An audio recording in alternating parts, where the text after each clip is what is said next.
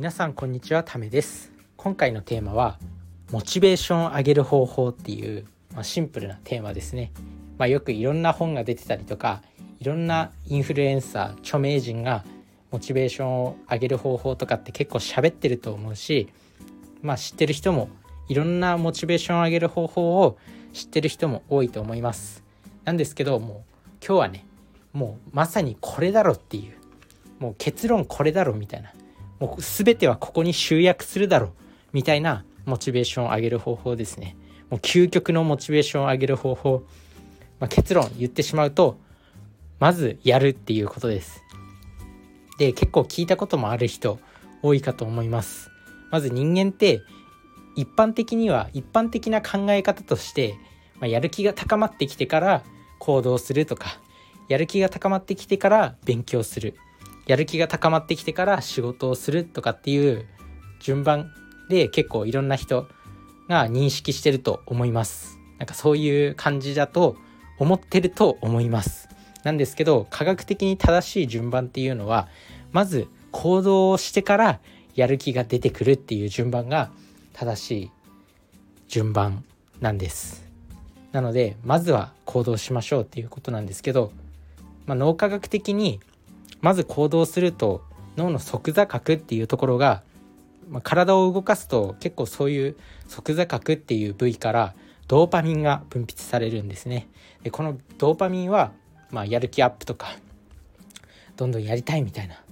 結構こう人間を後天的に元気にしてくれるホルモンなんですよ。でこれが人間は体を動かすと分泌されてくるんで、まあ、まずはねこう体を動かすっていうことがモチベーションを上げる上で大事っていうことになってきます。自分自身もこのラジオも毎日ね撮るって決めてるんですけど、まあ、撮る前っていうのはねなかなかこうテーマが思い浮かばなかったりとかなかなかこううまく喋れるかなとか言葉が出てくるかなっていうふうに思いながら時間が過ぎちゃったりしてやる気がどんどん下がってきてあ取るのやめようっていう風な考え方になっちゃったりするんですけど、まあ、とにかくねまずまずもう喋り始める。そうすると意外とスラスラ言葉が出てきたりとか喋るやる気が出てきたりするんで、まあ、それが大事なのかなっていうふうに思います。まずやるっていうのを実感している一例ですね。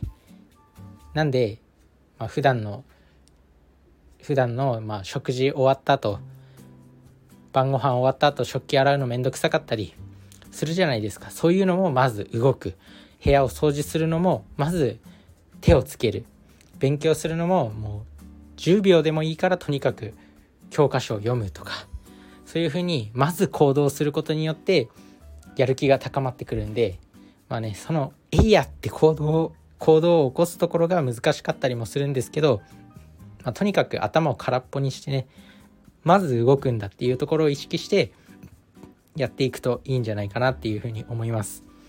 行動してやる気が高まればいろんないろんなね仕事とかを先延ばしにせずにやっていけると思うんでまあいいと思いますね。